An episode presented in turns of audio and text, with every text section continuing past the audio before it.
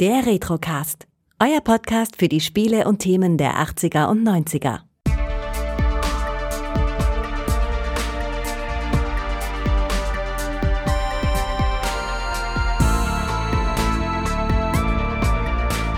Herzlich willkommen beim Retrocast. Mein Name ist Kai und heute ist der Pat wieder da. Hallo Pat. Hallo Kai, ich freue mich wieder hier sein zu dürfen. Ich freue mich auch. Und äh, ja, in der Regel machen wir hier beim Retrocast ja keine Spielearchäologie, aber heute wollen wir ein bisschen über Archäologie-Spiele sprechen. genau, über das Archäologiespiel, wenn es Archäologiespiele gibt. Indiana Jones and the Fate of Atlantis. Hast du auch äh, The Last Crusade gespielt? Oh warum frage ich das überhaupt? Natürlich hast du The Last Crusade gespielt. Stimmt, ja. habe ich getan. Ja.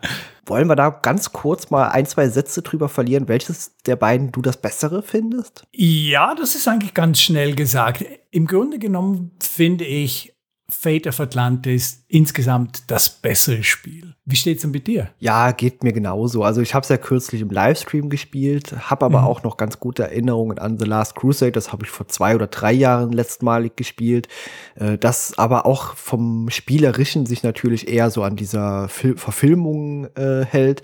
Ist auch sehr mhm. cool, vor allem weil man die, so diese Filmlocations eben besucht und äh, ja aber eben Indiana Jones and the Fate of Atlantis hat so diesen Charme, man entdeckt was komplett Neues. Also man spielt quasi einen Film, den es nie gab. Genau. Oder vielleicht sogar einen Film, den es hätte geben sollen. Oh ja, ja. aber hier greifen wir schon ein bisschen vor. Was natürlich The Last Crusade geschafft hat, ist, zumindest in meinem Bekanntenkreis, hat es ganz vielen Mitschülern und Kollegen das Adventure-Genre ein bisschen geöffnet. Sollten die vorher sagten, nö, also Adventure, brr, das ist mir zu langweilig. Aber dann Indiana Jones, da hatten sie Interesse daran, darauf hatten sie Bock. Und dann auch gesehen, dass das Adventure ein wirklich fantastisches Genre ist. Es ist ein super Genre. Und Indiana Jones and the Fate of Atlantis gilt ja nicht selten auch mal als das beste Point-and-Click-Adventure aller Zeiten. Ob das mhm. auch jetzt heutzutage noch Bestand hat, werden wir jetzt gleich mal so ein bisschen besprechen.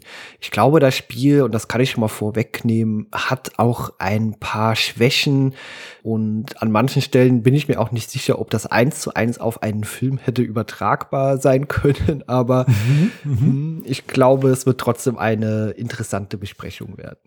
Das glaube ich auch. Wo fangen wir denn am besten an? Ja, am besten mit dem Anfang. Das Spiel beginnt ein Jahr nach Last Crusade 1939 mit einem spektakulären Schwung von Indiana Jones durch ein geschlossenes Fenster mit der Aufgabe, eine kleine Statue zu finden. Die findet man dann auch im Laufe eines interaktiven Intros, das für die Zeit richtig, richtig cool inszeniert war, toll unterlegt mit Musik und so interaktive Intros, die waren damals noch sehr, sehr selten. Es stellt sich dann heraus, dass diese Statue ein Artefakt aus Atlantis ist. Und natürlich wollen die bösen Nazis das an sich reißen, denn Sie haben von einem mystischen Material namens Orichalcum gehört, mit dem Sie planen, die Welt zu erobern, indem Sie vielleicht Bomben aus Orichalcum bauen. Natürlich, was baut man ansonsten daraus? Aber ich habe mich ganz am Anfang gefragt, warum kommt Indiana Jones denn da Peitsche schwingend durch das Glas reingesprungen? Gut, der Twist ist natürlich, dass es er sich in seiner eigenen Sammlung im Barnett College Ja, ja, genau, ja. das ist mir aber früher nie so aufgefallen. Das war früher für mich einfach, das ist cool, weißt du, Indiana Jones ja. kommt da durchs Fenster geschwungen, woran er seine Peitsche draußen befestigt hat und von wo der sich überhaupt jetzt äh, von, hereingeschwungen hat, das erfahren wir nicht. Das sind aber Fragen, die ich mir heutzutage stelle. genau. Äh, ich meine, man kennt das aus Last Crusade, da gibt es ja auch die Szene, in der er sich mit der Peitsche durch das Fenster schwingt, um seinen Vater zu retten. Das wollten sie vielleicht so ein bisschen referenzieren. Es, es wirkt einfach wirklich cool. Der Schriftzug, die Musik und dann kommt Indy durch das Fenster hinein. Und man muss sagen, dieser erste Raum, er sieht wunderschön aus in seinen düsteren, mystischen Blautönen.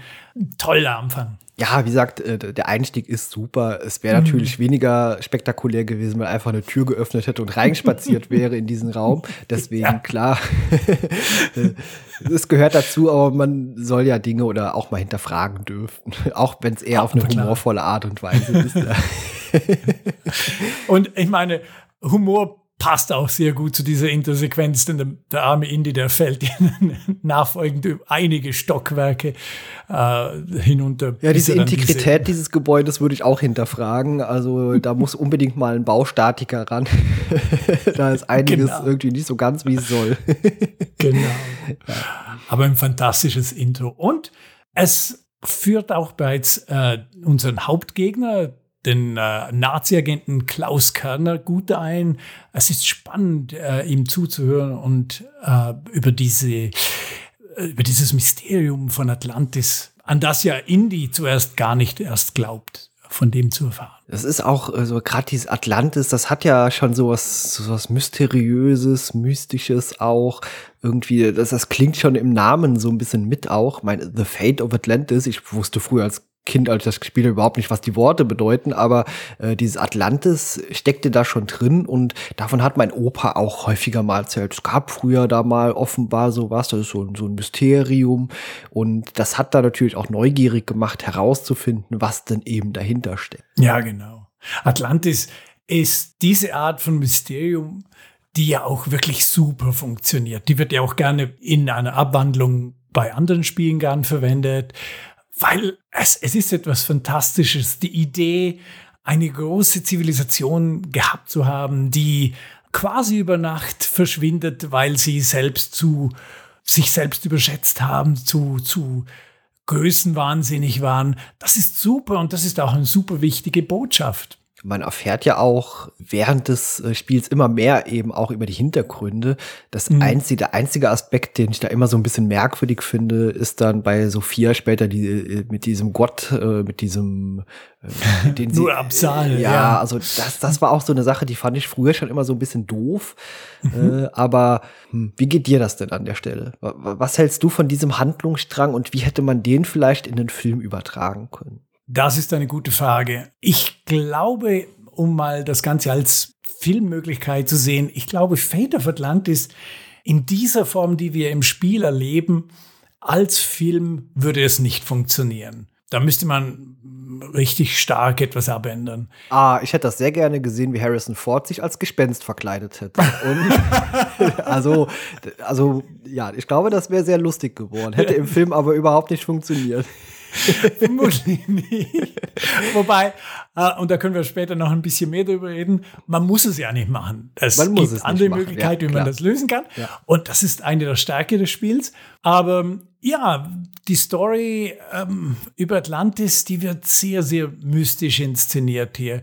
Es ist innerhalb vom Spiel nicht ganz klar, wer jetzt genau die Atlanter waren. Ähm, es gab eine Comic-Adaption ebenfalls vom, von Hal Barwood, der das Spiel geschrieben hat, die Story geschrieben hat.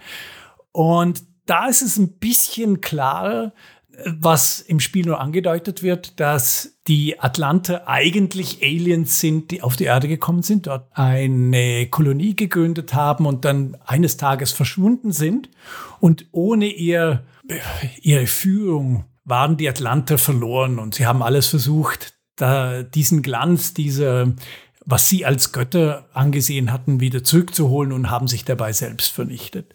Also ich sag mal, man hat ja im Spiel auch verschiedene Herangehensweisen, hast du ja schon angedeutet, es gibt immer verschiedene Möglichkeiten und das geht ja so weit, dass man das Spiel sogar in drei verschiedene Arten und Weisen eben auch spielen kann. Hast du da auch eine Weise, die du bevorzugst oder hast du alle drei gerne gespielt? Hast du überhaupt alle drei gespielt? Selbstverständlich. ich denke, jeder dieser drei Wege hat ähm, kurze Passagen, die ihn herausheben und ein bisschen besser machen, als die anderen beiden Wege das wären an dieser Stelle. Es ist ein bisschen schwierig zu erklären. Äh, sie unterscheiden sich äh, zum Teil äh, wirklich stark. Im Denkerweg zum Beispiel macht sich Indie nicht besonders viele Freunde, während er im Teamweg oder auch im Actionweg da doch eher Verbündete um sich schart, was ganz interessant ist und für mich den Denkerweg als den unattraktivsten macht. Ich mag den Indie aus dem Denkerweg nicht so gern. Ja, stimmt. Äh, ist bei mir schon eine Weile her, seit ich diesen Pfad gewählt habe und mein liebster Pfad ist eben auch der mit äh, Sophia zusammen. Mhm.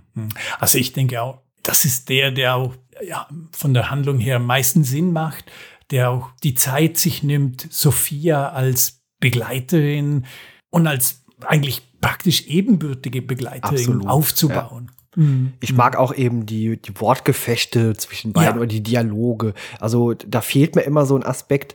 Äh, ich sag mal so, ich mag auch die, diesen, diesen aufs Maul äh, Strang nicht so gerne, weil ich mhm. einfach mit der Steuerung mich einfach zu doof fühle, muss ich sagen. Also ich, mhm. ich, ich krieg diese, diese Schlägereien, die liegen mir nicht so gut.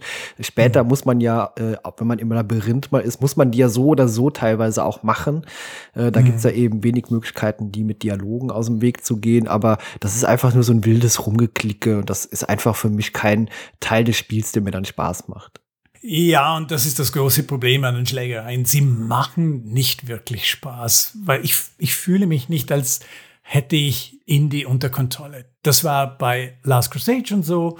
Und es ist hier nicht viel besser. Was der Vorteil bei Fate of Atlantis ist, es gibt die Cheat-Taste. Indem man die Null drückt, macht ähm, Indie einen Kinnhaken, der den Gegner sofort äh, bewusstlos schlägt. Dafür gibt's aber keine Punkte.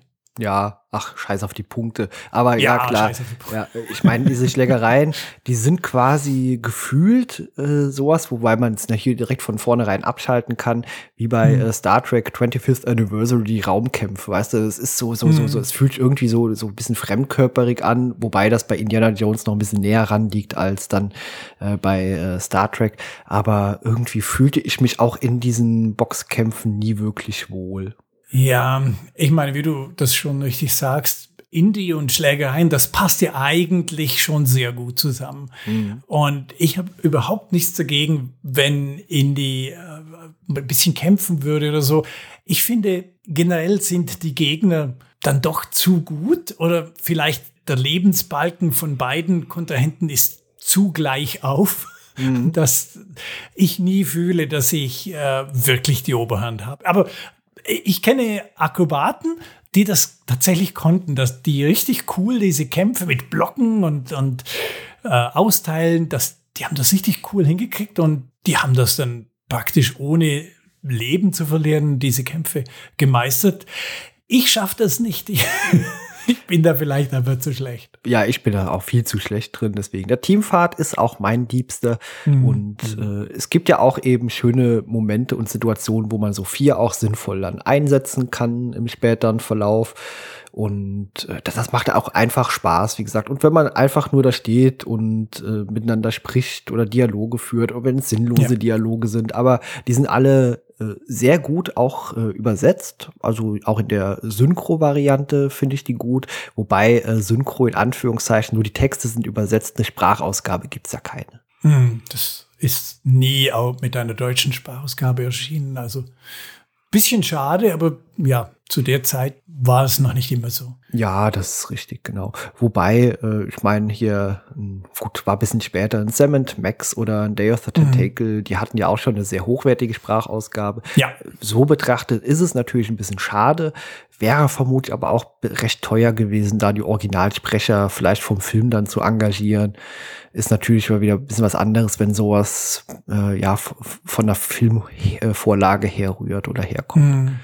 Ja, da hätte man auf jeden Fall die Original-Synchronsprecher nehmen müssen, praktisch. Also, das, ja. das alles andere wäre schade gewesen. Aspekte im Spiel, die du richtig, richtig gut findest. Was kannst du mir da so auf Anhieb nennen? Zunächst mal finde ich die Atmosphäre, die Indiana Jones Atmosphäre, die kommt richtig, richtig gut rüber. Das, das finde ich, ich fühle mich wie in der Indiana Jones, ich fühle mich wie in einer Handlung, die eines Indiana Jones würdig ist. Also das funktioniert echt, echt super meiner Meinung nach. Und der Soundtrack, ich finde den fantastisch. Die Atlantis-Themen, die neu hinzukommen. Ich meine, man hat natürlich den Raiders March, den man immer wieder hört und äh, in verschiedenen Arten hinein arrangiert wurde. Das mhm. ist super.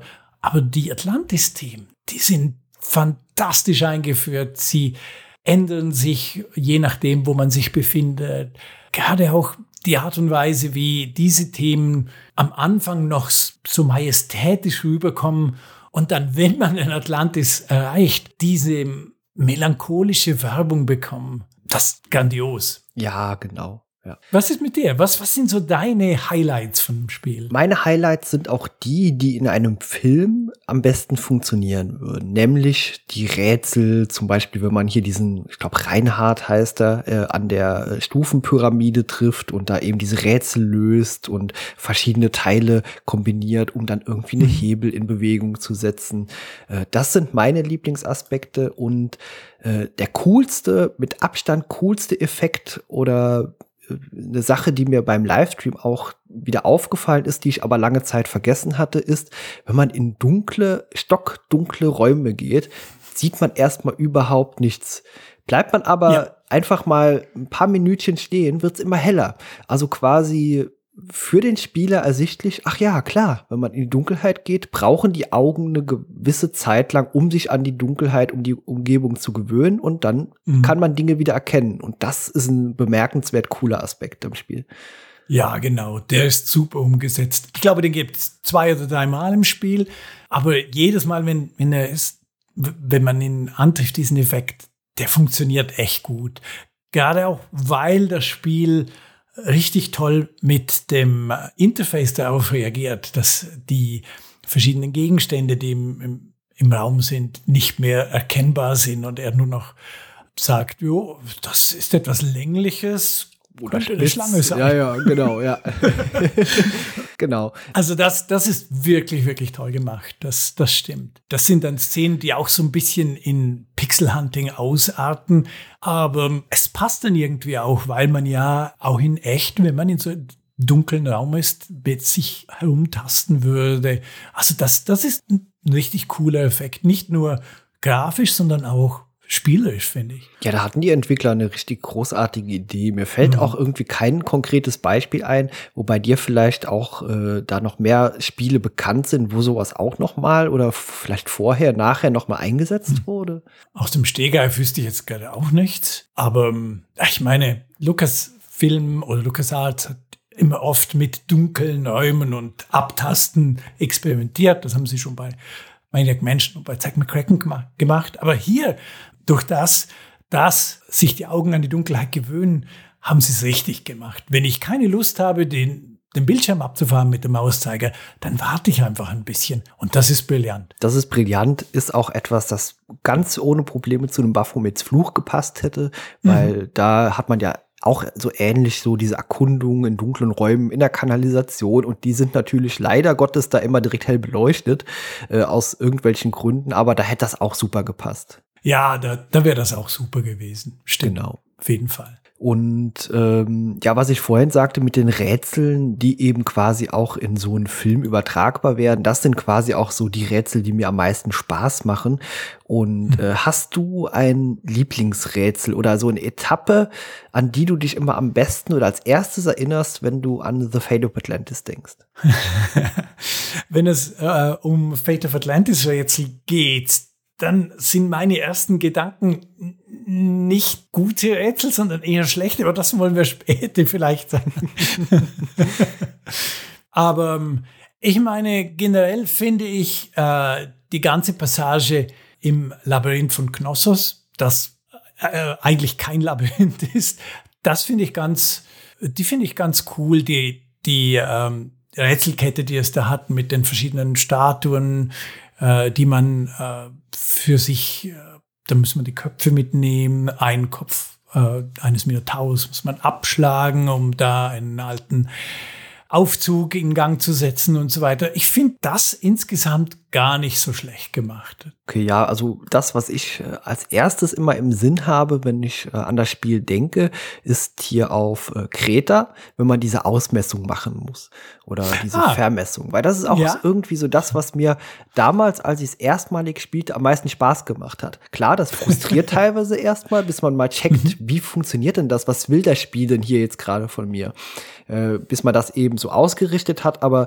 dieser Moment, wenn dann diese Linien sich da so ziehen und dann überkreuzen und man dann quasi das X gefunden hat, das finde ich schon super. Das, das macht mir auch, hat mir auch jetzt beim Spielen immer noch viel Spaß gemacht.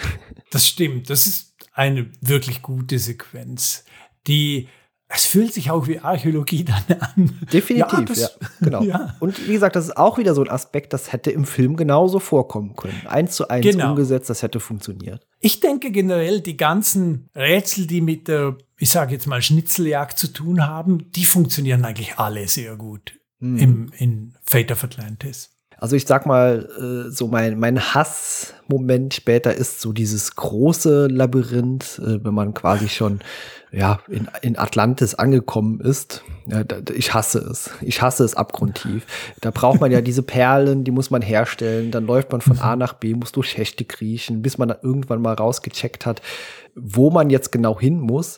Und dann ist es so, dann hat man ja nur begrenzte Stückzahl von diesen Perlen. Später gibt's dann, also leider gehen die einem aus, früher oder später. Wenn man also nicht mhm. genau weiß, wann und wo man die einzusetzen hat, steht man am Ende, wenn man mit dem Floß gefahren ist, da, hat keine Perlen mehr. Das heißt, man läuft dann wieder zurück und muss diese ganze Scheiße nochmal machen. Und das finde ich leider an dem Moment das Spiel so ein bisschen künstlich in die Länge gezogen und das mag ich überhaupt nicht. Das hat frustriert. Auch früher mhm. schon. Mhm.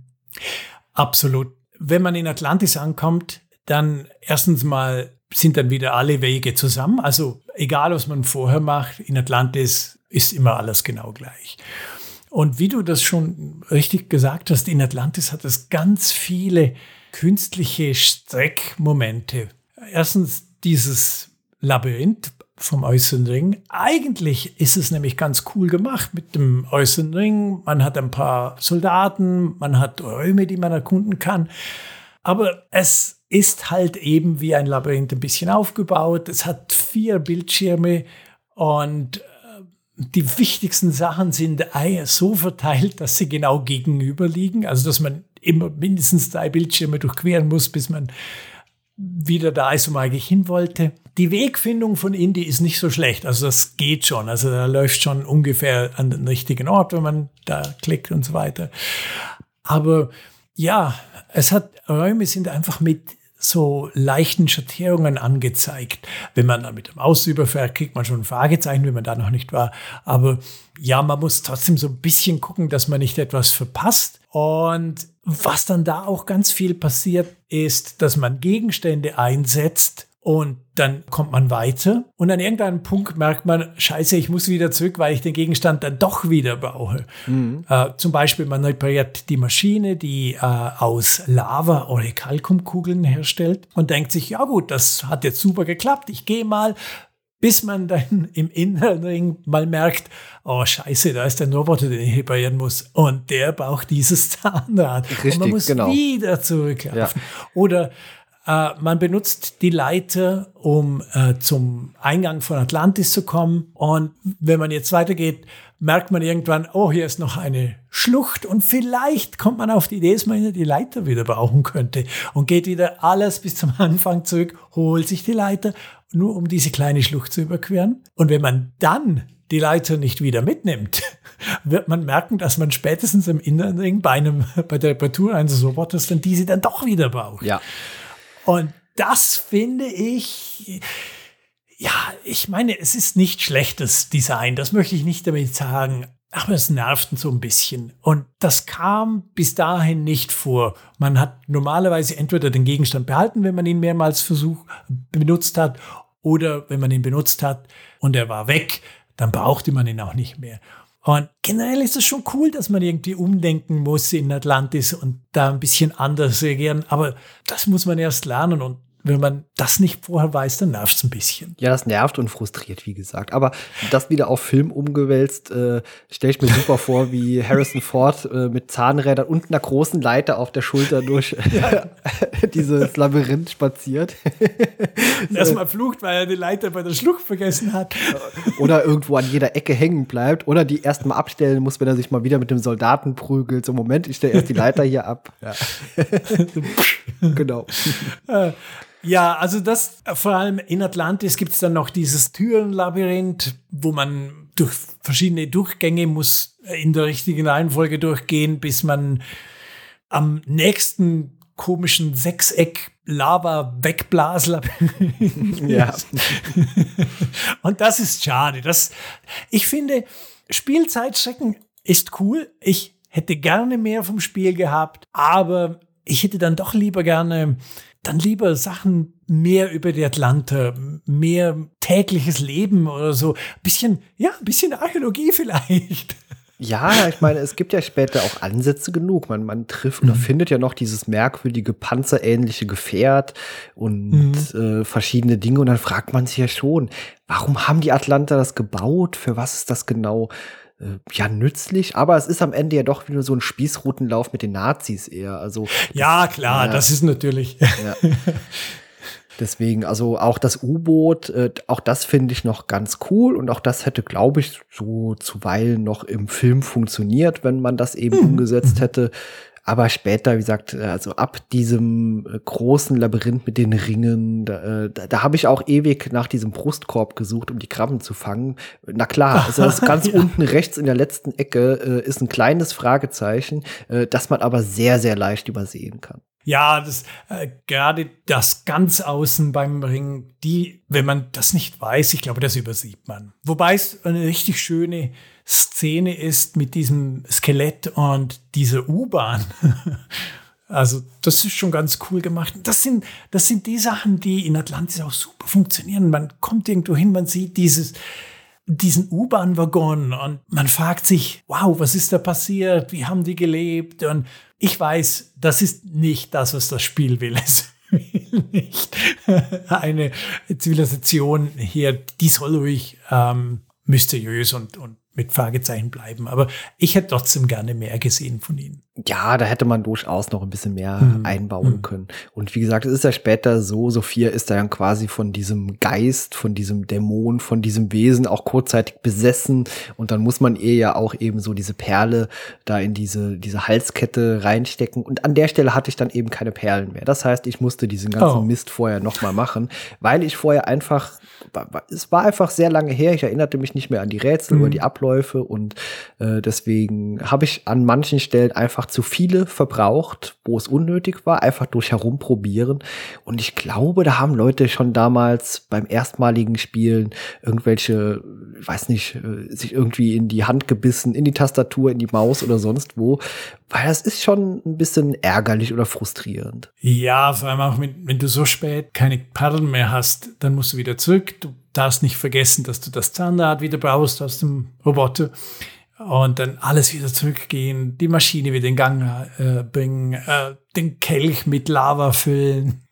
das wird dann schon sehr, sehr mühsam an dem Punkt. Ich wusste übrigens gar nicht, dass an einem Punkt, dass später noch die Perlen ausgehen können. Oder zumindest habe ich das nie mehr erlebt, weil ich kenne jetzt auch das Spiel gut genug, dass mir das nicht mehr passiert. Und an irgendeinem Punkt nennt es dann einfach nur noch eine Handvoll Perlen. Und ich wusste gar nicht mehr, dass da die dann trotzdem noch ausgingen. Doch, die sind mir leider ausgegangen. Ich ging auch davon aus, okay, jetzt hat er mal ja. so ein Säckchen voll. Und ja, das ist genau. jetzt einfach wie in vielen anderen Spielen auch, das ist jetzt unendlich. Also man kann probieren, mhm. aber das ist tatsächlich nicht so. Also ich habe irgendwo eine zu viel verbraucht, kurz vorher, und dachte mir dann bei Sophia, ach ja, jetzt kriege ich auch noch so eine Perle rein, gucke in mein Inventar. Ja, Moment, wo sind die Perlen denn jetzt? sind. Hier sind keine Perlen mehr da. Sind einfach weg. Weißt du, alle verbraucht. Und dann, dann hatte ich schon quasi äh, Schweißtropfen auf der Stirn, weil ich mir überlegt habe, jetzt muss ich diesen ganzen Weg nochmal zurücklatschen, diese ganzen Kram nochmal machen, die, dieses Zahnrad da rein, das hat man natürlich am Ende wieder vergessen. und ja, ja, selbstverständlich. Ja. Weil es ist ja live.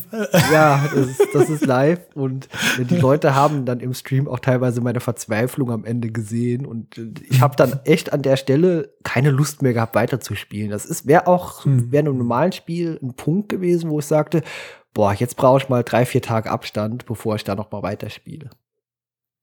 Generell kann man ja nicht stecken bleiben. Also es gibt keine Sackgassen. Ähm, es, es, man kann allerdings sterben in Indiana Jones 4. Es ist nicht ganz einfach zu sterben, außer natürlich, man macht den Actionweg und lässt sich von einem Nazi verprügeln. Aber es gibt auch sonst Möglichkeiten, den Tod zu finden. meistens sind Nazis involviert. Mhm. Ja, gut, da ist mir jetzt tatsächlich beim Spielen keine Stelle direkt begegnet, wo mir das jetzt unmittelbar hätte passieren können. Hast du eine in Erinnerung, wo, du, wo man sterben, können, sterben könnte? Hm, zum Beispiel im Denkpfad, den hast du nicht gespielt, da kann man ein paar Mal sterben. Nee, den habe äh, ich jetzt tatsächlich nicht mehr gespielt. Nee, nee, nur den Teampfad hatte ich im Stream gespielt und der Denkpfad. Mhm.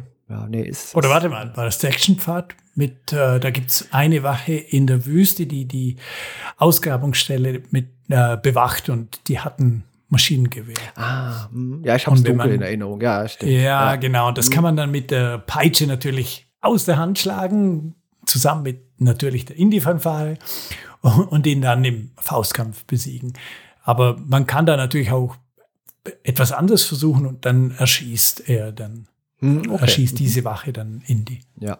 Ähm, Zum Beispiel. Ja, ja. Wird das Spiel an der Stelle dann äh, noch komplett beendet, zurückgesetzt oder muss man dann Glück haben, dass man vorher mal abgespeichert hat? Also darf man die Szene wiederholen oder springt es dann auf Nein. den. Äh, okay. Also man muss ja wirklich gespeichert haben. Es kommt äh, ein kurzer Text, aber man kann, es gibt kein Undo. Wobei ich bin jetzt beim letzten Mal nicht gestorben. Ich müsste das nochmal okay, überprüfen. Gut. Aber ja. nein, soweit ich mich erinnere, nein. Äh, hm. das kann es natürlich noch frustrierender machen, wenn man die letzte Stunde mhm. vergessen hat zu speichern und dann durch Zufall da reingerät und ja, dann muss man alles nochmal neu machen. Generell finde ich, finde ich persönlich, persönlich würde das schon ganz cool finden, wenn man äh, auch sterben könnte, wenn es jetzt LucasArts-mäßig vielleicht immer vorher automatisch speichern würde, so dass man äh, Undo machen könnte. Aber so, ich persönlich würde es ganz cool finden, wenn Indie ein paar mehr Möglichkeiten hätte, dass er sterben kann. Ich denke, das würde das Spiel nicht schlechter machen. Ich denke, es würde es sogar teilweise ein bisschen aufwerten, weil die Gefahr, die das Ganze umgibt, ein bisschen greifbar wäre. Ja, definitiv. Aber das ist vielleicht auch nur meine. Nee, nee, das, das sehe ich ganz genauso. Also das Spiel hätte durchaus auch problemlos funktioniert mit mehr Sterbemöglichkeiten. Mein in Baphomets mhm. Fluch, da kommen wir, vergleichen wir ja auch immer wieder gerne. Äh, da gibt's ja auch Sterbemöglichkeiten, aber die sind jetzt auch eben nicht so schwer umgesetzt. Das heißt, mhm. da kann man relativ fix drauf kommen, was jetzt zu tun ist. Und so Momente, so ein bisschen, wie gesagt, äh, leichtere Art und Weisen, äh, das eben zu lösen, hätten dem Spiel ganz gut gepasst, denke ich. Das ich mit glaube. dem Speichern ist natürlich heutzutage gar kein Problem mehr, denn ScumVM speichert ja sowieso alle Nase lang automatisch. Genau. Aber damals war das eben noch ein Feature, das eben nicht vorhanden war. Und da kann das, glaube ich, auch schon, kann man sich auch schon über sich selbst geärgert haben, wenn man eine Weile nicht gespeichert hat. ja, allerdings, ja, das ist natürlich heute viel bequemer mit ScumVM. Genau. Ja. Ähm, hast du denn so ein Hassrätsel? Irgendwas, wo du jedes Mal denkst, ah, schon wieder dieses Rätsel. Ja, so richtig hassen ist vielleicht ein bisschen viel gesagt. Aber ich, es gibt ein paar Rätsel, die ich eigentlich doof finde. Zum Beispiel relativ früh die Sache mit dem Papageien mhm. bei, bei Sternhardt. Ich weiß nicht. Ich finde die immer doof. Äh, dass, dass man im Dialog mit Sternhardt genau das Richtige sagen muss und dann schreit der Papagei Titel. Ja, und dann genau. kann man ihn nach dem Titel fragen. Ah, ich weiß nicht, ich, es ist nicht schwer, aber ich, ich, ich fand das nicht so gelungen. Ja, das stimmt. Äh, was ich ein bisschen nervig fand, war hier in äh, Algier. Und mhm. zwar, äh, da muss man ja auch mit diesem Händler immer wieder sprechen, damit er irgendwie was im uh. Wechsel zum Tausch äh, einem anbietet. Und das fand ich ja. auch unfassbar nervig. Ja, und immer wieder diese ja, Rumlauferei. Das stimmt. Ja. Oh, das ist, es hat die richtige Farbe, aber es dürfte nicht für mich sein. Genau, ah, das, das, das war auch im Livestream. Ja. Da bin ich irgendwie eine halbe Stunde nur hin und her gelaufen, habe Dinge getauscht und gewechselt. Und dann hatte ich mich einmal verklickt, habe das Richtige übersprungen offenbar. Und also, also ah, hm. ja, nervig. das ist wirklich nervig. Genauso nervig ist äh, beim Denkerpfad. Da gibt es eine Sequenz mit einer Autoverfolgungsjagd, die, ja, so ein bisschen, man muss das andere Auto rammen, äh, Monte Carlo ist ja so ein bisschen wie ein Labyrinth aufgebaut und man muss einfach sehen, dass man ihnen entgegenkommt und das sammeln kann. Das ist noch ganz okay, hätte vielleicht besser in den Actionpfad gepasst, aber das ist ganz okay. Es geht darum, eine dieser Steinscheiben von äh, Trottier äh, zu bekommen.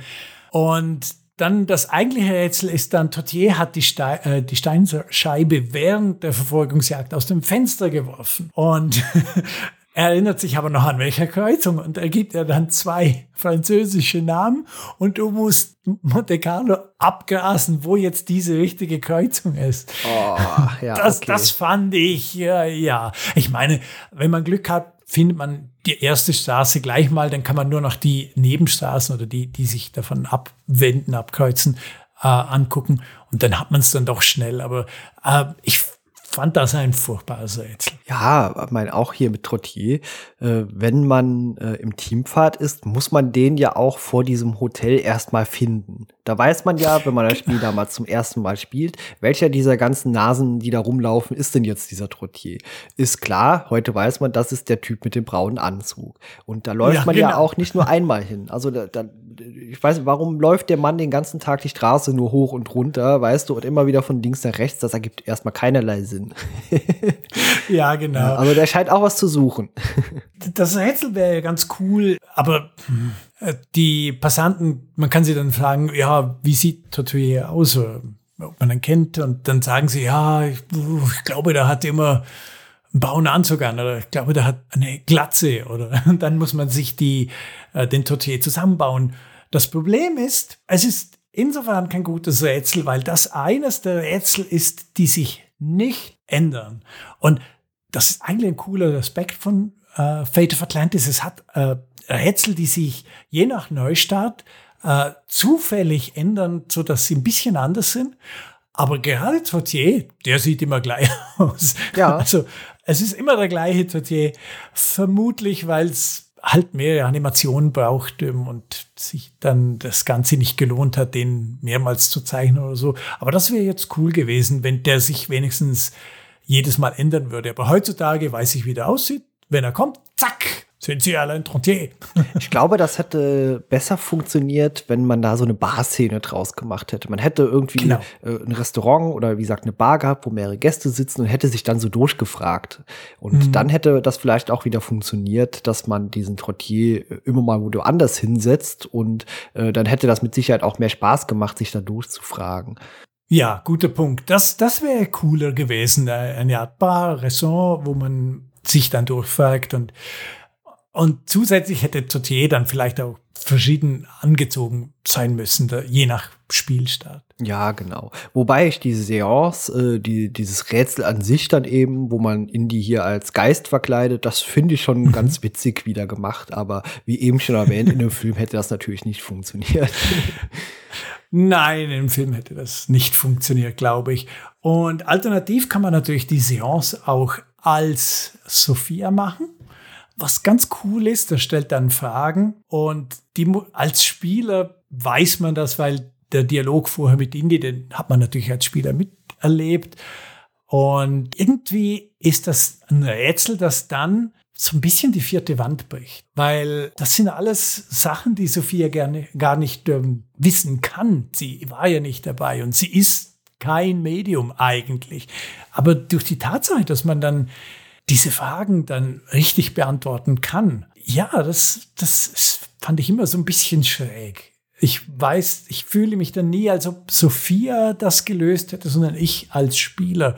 Vor allem, weil seine letzte Frage ist, wie viele Finger hält er hoch? Und ich weiß nicht, ob es eine bessere Methode gibt, aber was ich dann immer gemacht habe, ist, ich habe abgespeichert und dann das durchprobiert. Okay. Weil ich habe nirgends einen Hinweis darauf gefunden, was es könnte sein. Ja, okay, das ist ein interessanter Aspekt. Ja, stimmt. Äh, Habe ich gar nicht so oft gemacht, tatsächlich das Ganze mit Sophia gelöst, weil ich mich meistens lieber als Gespenst verkleidet habe, mit der Ja. Taschenlampe und dem Ist ja Bettlaken. Ja.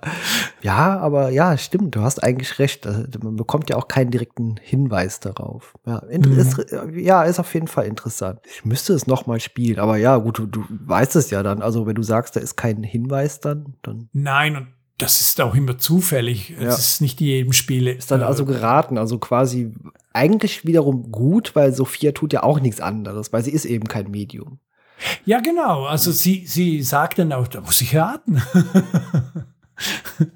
Aber ja, da man wirklich jederzeit abspeichern kann, auch, also mitten in einer Zwischensequenz oder während eines Dialogs ist das echt kein Problem. Also man kann ab, einfach während der Auswahl abspeichern und, und dann die verschiedenen Sachen durchprobieren. Also das funktioniert schon, aber für mich war es nie ein befriedigendes Rätsel. Ja, sagt, es ist interessant deswegen, weil es einfach witzig ist, sich als Gespenst mm. eben zu verkleiden, mit Taschenlampe und dieser ja, Maske da aufzutauchen. Ähm, aber ja, es gibt bessere Rätsel im Spiel, die auch bedeutend mhm. mehr Spaß machen, sie zu erleben. Ich meine, diese, diese Zufallsereignisse, die du ja schon erwähnt hast, das beginnt ja ganz am Anfang des Spiels schon, als man äh, im Museum dann auf Suche geht. Also dieses Teil kann ja an verschiedenen Stellen äh, sein, das kann unten im Keller sein, äh, mhm. das kann äh, oben, ähm, also auf dem Dachboden kann man es finden. Also das ist ja auch genau. schon cool und das wechselt ja eben auch immer. Ja, genau. Und das ist schon cool, äh, vor allem wenn es zum Beispiel das Buch äh, in, im umgekippten Bu Bücherregal ist, gibt es da auch wieder zwei Methoden, wie man das finden kann. Man kann entweder von unten ein Stück Kohle dagegen werfen oder man kann von oben die Schrauben mit Hilfe äh, einer Speerspitze äh, lösen. Also das ist wirklich cool. Und das ist auch so ein bisschen das. Und vielleicht denkt, wenn ich das jetzt sage, denken sich die Leute, wow, Pat, bist du verrückt? Aber ich muss ganz ehrlich gestehen, ich hätte nicht die drei Wege gebraucht. Ich hätte gerne einen, dafür umso längeren und detaillierteren Weg gehabt und da einfach Möglichkeiten, Rätsel auf verschiedene Arten zu lösen. Für mich ganz persönlich, und das ist wirklich einfach meine Meinung, ähm, das mit den drei Wegen finde ich doof. Ich, ich möchte einen Weg, ich möchte Sophia dabei haben, ich möchte die Beziehung zwischen Sophia und Indy ausbauen. Ich möchte so viel wie möglich in einem Durchspiel erleben. Und ja, äh, für mich persönlich hätte es die drei Wege nicht gebraucht. Ja, für mich auch nicht. Und ich schätze, also das, was ich bisher immer von Leuten gehört habe, ist auch der Teamfahrt das, was am meisten gespielt wird. Mhm. Deswegen an der Stelle würde mich mal interessieren, wenn diese Folge veröffentlicht wird, was andere Leute denn dazu sagen. Ich denke auch, wenn man sich auf einen Pfad fixiert hätte und die Handlung später ein bisschen ausgebaut noch, hätte man auch diese unnötige Spielzeitstreckung in dem, in den Ringen, in dem Labyrinth hätte man ein bisschen mhm. entschärfen können. Das hätte dann auch besser funktioniert, weil es eben auch diesen Weg harmonischer gemacht hat. Dadurch, dass eben drei Wege da sind, wirkt das Spiel, wenn man weiß, wohin man klicken muss, relativ kurz. Ja, auf jeden Fall, auf jeden Fall. Ich weiß, dass die drei Wege, das ist immer das, was jeder betont. Oh, du kannst es auf drei verschiedene Wege das Spiel lösen. Und naja, ich, ich, ich denke, es funktioniert verdammt gut auf, der, auf einer Verpackung, wenn es dort steht. Das, ja. Aber ich glaube, dass das Spiel noch besser hätte sein können, wenn man sich auf etwas konzentriert hätte und dafür das so ein bisschen ausgebaut. Ja. Definitiv, ja auf da. Oh, schön, dass wir da die gleiche Meinung sind. Ja, das, weil, äh, klar sagen viele Leute, hey, das Spiel kann man auf drei verschiedene Arten und Weisen lösen, aber machen tut es am Ende ja keiner. Also jeder spielt in Teamfahrt gefühlt. Also von daher äh, ist das einfach nur, wie du schon sagst, ein schönes Verkaufsargument vielleicht, mhm. aber wenn man so drüber nachdenkt oder es dann auch mal erlebt hat, dann machen die anderen beiden Modi gar nicht so viel Spaß. Mhm. Also, wie du schon gesagt hast, mich würde sehr, sehr interessieren, was unsere Hörer dazu meinen. Was, was, welchen Pfad haben Sie gespielt? Haben Sie alle Pfade gespielt? Oder ja, welches ist euer Lieblingspfad? Bitte schreibt das in die Kommentare auf Twitter. Das, das würde mich extrem interessieren. Oh ja, genau. Ähm, Pat, ich habe jetzt die Frage ja. aller Fragen. Ist Indiana Jones and the Fate of Atlantis das beste Point-and-Click-Adventure aller Zeiten? Für dich. Boah, das ist eine ganz schwierige Frage. Aber äh, sie, es macht sie so schwierig, weil wenn ich so darüber nachdenke, das beste Point-and-Click-Adventure aller Zeiten ist das vermutlich für mich nicht. Ich glaube, es ist definitiv eines, das in jede Top-Liste der Adventures gehört. Trotz den Dingen, die mir nicht gefallen, finde ich äh, die ganze Atmosphäre, das ganze Atlantis, das ganze Indie-Zeug, das funktioniert super. Ich finde die Schnitzeljagd sehr gelungen.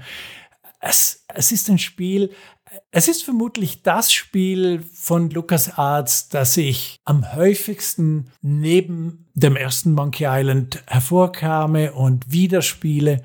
Aber ähm, das Beste von ihnen, ich würde schon in die Top-Liste von LucasArts, so die Top 3 von LucasArts für mich, ja, trotz der Probleme, die es hat. Aber das beste Adventure aller Zeiten würde ich nicht sagen. Was meinst denn du, Kai? Sehe ich genau wie du. Also ja, es gehört zu den besten Adventures aller Zeiten. Ich sag mal, in einer Top 5 wäre es noch mit drin, aber, mhm, mhm. und wir haben schon drüber gesprochen und haben sehr geschwärmt dafür, ein Baphomets Fluch 1 würde noch darüber stehen, tatsächlich. Ja, das denke ich auch. Mhm. Weil äh, da wirkt das irgendwie auch viel harmonischer. Also äh, stell dir mal vor, Baphomets Fluch hätte man drei verschiedene Lösungswege gehabt. Äh, hat man Gott sei Dank nicht, sondern hat ein Ding ordentlich ausgebaut. Und wenn ich jetzt überlege, das hätte man bei Indiana Jones gemacht, dann hätte es mhm. vielleicht diesen Titel Bestes Point-and-Click-Adventure aller Zeiten verdient. Wenn man noch ein bisschen mehr hätte wirklich Archäologie betreiben können im Spiel oder ein bisschen mehr erfahren dahinter. Aber es ist leider am Ende doch nur so, ein, so eine Nazi-Schnitzeljagd wieder und ein Gut gegen Böse und dieser Archäologie-Aspekt, der rückt mir zu weit in den Hintergrund dann gegen Ende, dass es eben ja, so ein bisschen schwierig macht. Dann noch so die bisschen, bisschen gestreckte Spielzeit, wo dann so Frustmomente drin sind. So Frustmomente hatte ich bei Baphomets Fluch nie. Da gab es mal Momente, wo man vielleicht mal kurz hängt, nachdenkt. Oder wenn man irgendwie doch gestorben ist, weil der Kahn, äh, weil, weil man hier diesen, diesen, dieses Elektroschockgerät nicht schnell genug auspackt. Ja, dann ist das aber auch mal nett zu sehen, was passiert. Aber mhm. hm, so gesehen, ja. Ja, wie du schon gesagt hast, ich glaube, die, der, der größte Selling Point, das mit den drei Wegen, das ist das, was Indie 4 schlussendlich von der wirklichen Großartigkeit ein bisschen weg manövriert. Und äh, ich meine, es ist Indiana Jones. Das, das macht so viel gut. Das macht so viel wieder wett. Und ja, eine Nazi-Schnitzeljagd ist natürlich eine Sache, aber eine Nazi-Schnitzeljagd macht ja auch immer Spaß, weil es cool ist, gegen die Nazis zu gewinnen. Ja, das ja, klar. Das definitiv. Ich meine, die Nazis, das ist ja vermutlich einer der besten Gegner, die man in Spielen haben kann. Die müssen nicht eingeführt werden. Man weiß, Nazis sind scheiße. man hat gleich einen Hassgegner ja. und es ist so schön, den zu besiegen ja, es ist schön, den zu besiegen, aber ich glaube, man hat ihn einfach, äh, zumindest heute in der Spielegeschichte der Nazi-Auftritte zu häufig gesehen. Also deswegen ja. wirkt das teilweise so ein bisschen ausgelutscht. Ja, vielleicht hätte man dann noch ein paar Atlanta irgendwie einbauen müssen, die äh, gegen einen arbeiten am Ende. Das hätte dann auch, wie gesagt, diesen Archäologie-Aspekt ein bisschen angefeuert, angeheizt und da hätte man grübeln können, ja, was waren das denn jetzt für Typen? Das hätte dann vielleicht noch so einen schönen, netten Aspekt mit reingebracht. Ja, genau. Bisschen, bisschen mehr Atlanta-Lore hätte dem Spiel meiner Meinung nach gut getan. Genau. Ja, Pat, hast du noch irgendwas zu erwähnen zum Fate of Atlantis? Nein, ich meine, äh, wir haben jetzt wirklich äh, viel über das Spiel geredet. Es, ich meine, es, es, lohnt sich viel über das Spiel zu reden. Äh, ich glaube, ganz viele Leute freuen sich auf diese Folge. Ähm, wer Sophia mag, der kann sie in äh, der Turm von Babel wieder treffen. Mhm. Im Nachfolger. Das ist dann kein Adventure mehr, sondern mehr ein Action-Adventure im Stil von Tomb Raider, das ganz okay ist. Ähm, Indie haben wir dann in Emperor, Emperor's Tomb nochmal gesehen. Das finde ich richtig gut. Und jetzt soll dann ja bald wieder mal ein Indie-Spiel erscheinen. Bethesda arbeitet ja an einem. Ja, da bin ich mal sehr gespannt. Vielleicht ja, sehr. Ja, nehmen wir uns das dann mal zum Anlass, machen mal wieder eine Ausnahme im Retrocast und werden das dann einfach hier besprechen. Ja, vielleicht. Ich bin sehr, sehr gespannt, was es da wird. Noch weiß man nicht so viel darüber. Ich hoffe, man wird keine drei äh, Pfade haben. Nein, ich glaube, das macht man heutzutage nicht mehr. Okay, super. Hat mir sehr viel Spaß gemacht, äh, diese oh, ja. Spielchen so mit dir zu besprechen, auf unsere übliche Art und Weise. Und ich hoffe, auch allen anderen Leuten hat Spaß gemacht zuzuhören. Sagt uns gerne mal eure Meinung zum Spiel. Äh, ist das für euch das beste Point-and-Click-Adventure? Wenn ja, warum? Und äh, was macht's vielleicht für euch am Ende genau wie bei uns vielleicht doch nicht zum Besten? Nennt uns auch gerne mal eure Lieblings-Adventures. Das würde uns jetzt mal wirklich interessieren. Oh ja, sehr, sehr. Gerne. Okay. Super, danke Pat äh, und bis zum nächsten Mal, sag ich mal. Ich danke dir, Kai. Bis zum nächsten Mal. Macht's gut. Tschüss. Tschüss.